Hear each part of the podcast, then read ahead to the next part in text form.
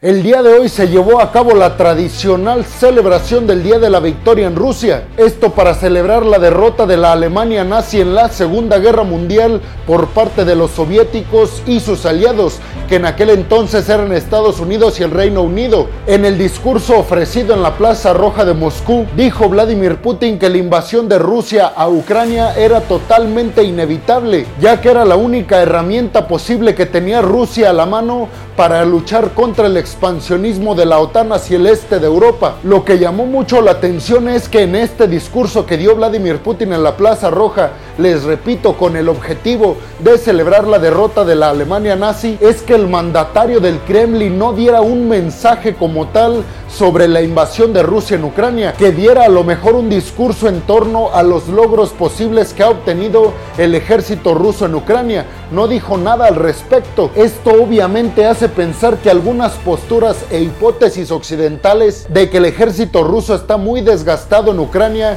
y que no ha tenido prácticamente ninguna victoria significativa ya que no ha logrado tomar por completo ninguna ciudad ucraniana. Esta hipótesis toma mucha fuerza cuando no escuchamos un discurso de Vladimir Putin al respecto de una posible victoria de Rusia en Ucrania. El discurso de Putin pues fue algo conservador al respecto.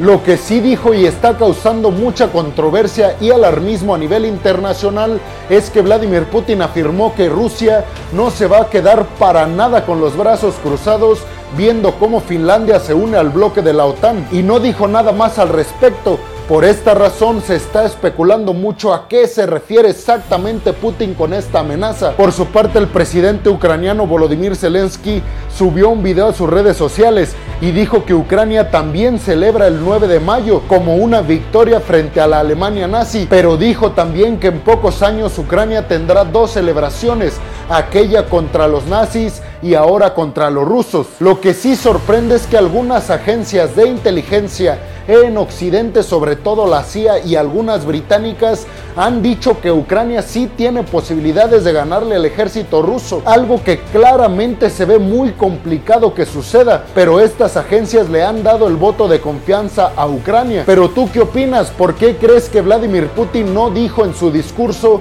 nada de una posible victoria de Rusia en Ucrania? ¿Y qué piensas sobre esta hipótesis de que Ucrania puede ganar el conflicto? Déjame tu opinión en la zona de los comentarios. Bienvenidos a un nuevo video de geopolítica en el cual como ustedes ya saben les voy a platicar lo más importante que ha acontecido a niveles diplomáticos y geopolíticos alrededor del mundo. Y vámonos rápidamente con la segunda noticia del día de hoy, es que los aliados del G7 se reunieron de manera virtual.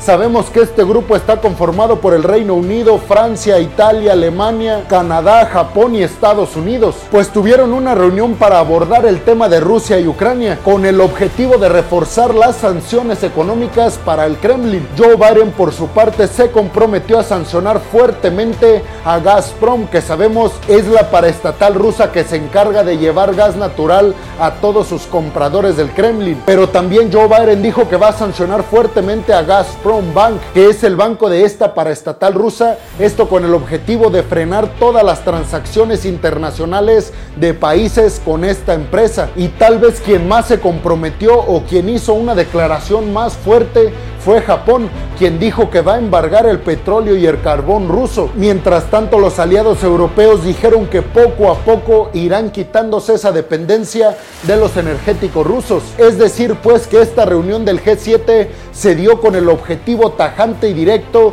de imponer nuevas sanciones que aíslen todavía más a Rusia de todos los sistemas económicos mundiales. Pero tú qué piensas? ¿Crees que estas sanciones le afectarán realmente al Kremlin o crees que Vladimir Putin se esperaba todo esto y mucho más? Déjame tu opinión en la zona de los comentarios.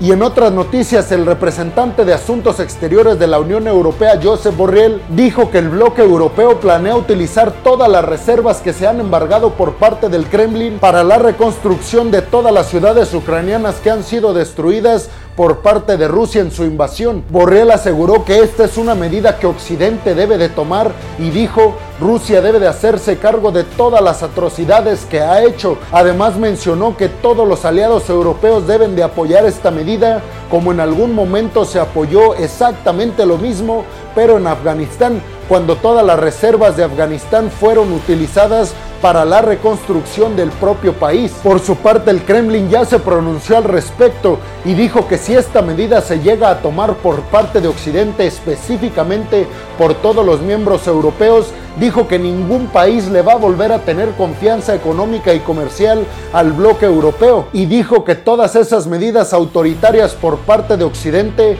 le terminarán afectando más al propio Occidente que a la propia Rusia. Y en la segunda noticia, el canciller alemán Olaf Scholz por fin se posicionó fuertemente y directamente contra el Kremlin. En una conferencia de prensa, Olaf Scholz dijo que Alemania apoya a Ucrania sin peros ni condiciones y que eso por supuesto incluye la entrega de armamento pesado a Ucrania y además de posturas fuertes y directas contra los energéticos rusos. Hay que decir que el canciller alemán ya tenía un montón de presión por parte de los partidos opositores pero sorprendentemente también de sus partidos aliados. Esto se trata de una decisión histórica ya que formalmente Alemania empieza a tomar decisiones en favor de uno en el conflicto entre Rusia y Ucrania. Olaf Scholz con el Partido Demócrata en este país se había mantenido un poco lejos de tomar una decisión tajante a favor y en contra de uno y más bien se pronunciaba como un país que intentaba terminar por completo con el conflicto tratando de intermediar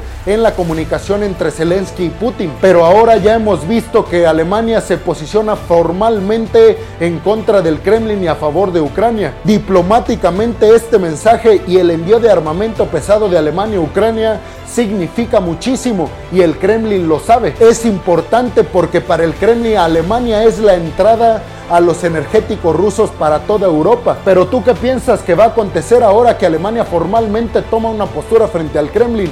Déjame tu opinión en la zona de los comentarios. Y en otras noticias, el primer ministro canadiense Justin Trudeau visitó la capital ucraniana Kiev con el objetivo de reunirse cara a cara con Volodymyr Zelensky, el presidente ucraniano. El primer anuncio de Trudeau después de esta reunión con Zelensky fue que Canadá va a abrir nuevamente su embajada en Ucrania y que además ayudará a Ucrania con asistencia militar, lo que incluye cámaras de drones, imágenes satelitales, armas pequeñas o convencionales, municiones y el financiamiento para misiones de remoción de minas. Además aseguró que su país eliminará todo tipo de aranceles sobre las importaciones ucranianas a Canadá y esta medida quedará activa durante un año. Así que financiera y militarmente Trudeau se posiciona también ayudando mucho a Ucrania. Y en otras noticias, el presidente mexicano Andrés Manuel López Obrador hizo una gira este fin de semana por Centroamérica y Cuba. La intención de México con esta visita de AMLO a estos países es actuar como un promotor para que Estados Unidos ayude a toda esta zona y se combatan todas las causas y no las consecuencias de la migración de ciudadanos de estos países de Centroamérica y Cuba. AMLO criticó mucho a todos los senadores estadounidenses y dijo que no puede creer cómo la ayuda a Ucrania se ha apoyado y se ha aprobado tan pronto, mientras que la ayuda para estos países centroamericanos y evitar una migración masiva a Estados Unidos se realice. Y es que la preocupación de Andrés Manuel López Obrador es que México actúa como un país de paso para todos los migrantes centroamericanos que intentan llegar a Estados Unidos. También dijo que insistirá a Joe Biden para que no se excluya a Cuba en la reunión de la Cumbre de las Américas. Por su parte, Estados Unidos ya ha dicho que no tiene la más mínima intención de invitar a países que van en contra de las democracias, dígase Nicaragua y Cuba, por ejemplo. Los países de Centroamérica aliados con México han pedido a Estados Unidos que se financien programas para ayudar a jóvenes y a familias de estos países centroamericanos y con ello combatir a la migración de fondo. Parece que México ya no está tan cómodo jugando este papel de país que le está haciendo el trabajo sucio a Estados Unidos de frenar con la Guardia Nacional a todos los migrantes que intentan cruzar México con el objetivo de llegar a Estados Unidos. Pero tú qué piensas de este papel que está jugando Andrés Manuel López Obrador y México en todo Centroamérica? ¿Crees que está tomando un rol muy importante como líder centroamericano y sudamericano? Déjame tu opinión en la zona de los comentarios. Y bueno, hemos llegado al final del video del día de hoy. Les quiero agradecer mucho por llegar hasta este punto y también recordarles que me ayudan mucho cuando me dejan un like, cuando dejan su opinión en la zona de los comentarios y cuando comparten este video en todas y cada una de sus redes sociales. Además les recuerdo que si están escuchando esto en Spotify, sigan al podcast y si están viendo esto en YouTube, no olviden suscribirse al canal y además activar la campanita para que les lleguen todas y cada una de las notificaciones cuando suba un video nuevo a mi canal de YouTube. Nuevamente les agradezco mucho a quienes están interactuando con todas mis publicaciones, a quien me siguen en mis redes sociales y a quien de alguna u otra manera apoyan este proyecto. Me gusta repetirles que este proyecto es por y para ustedes. Sin más por el momento, nos vemos en el siguiente video de Geopolítica. Hasta la próxima.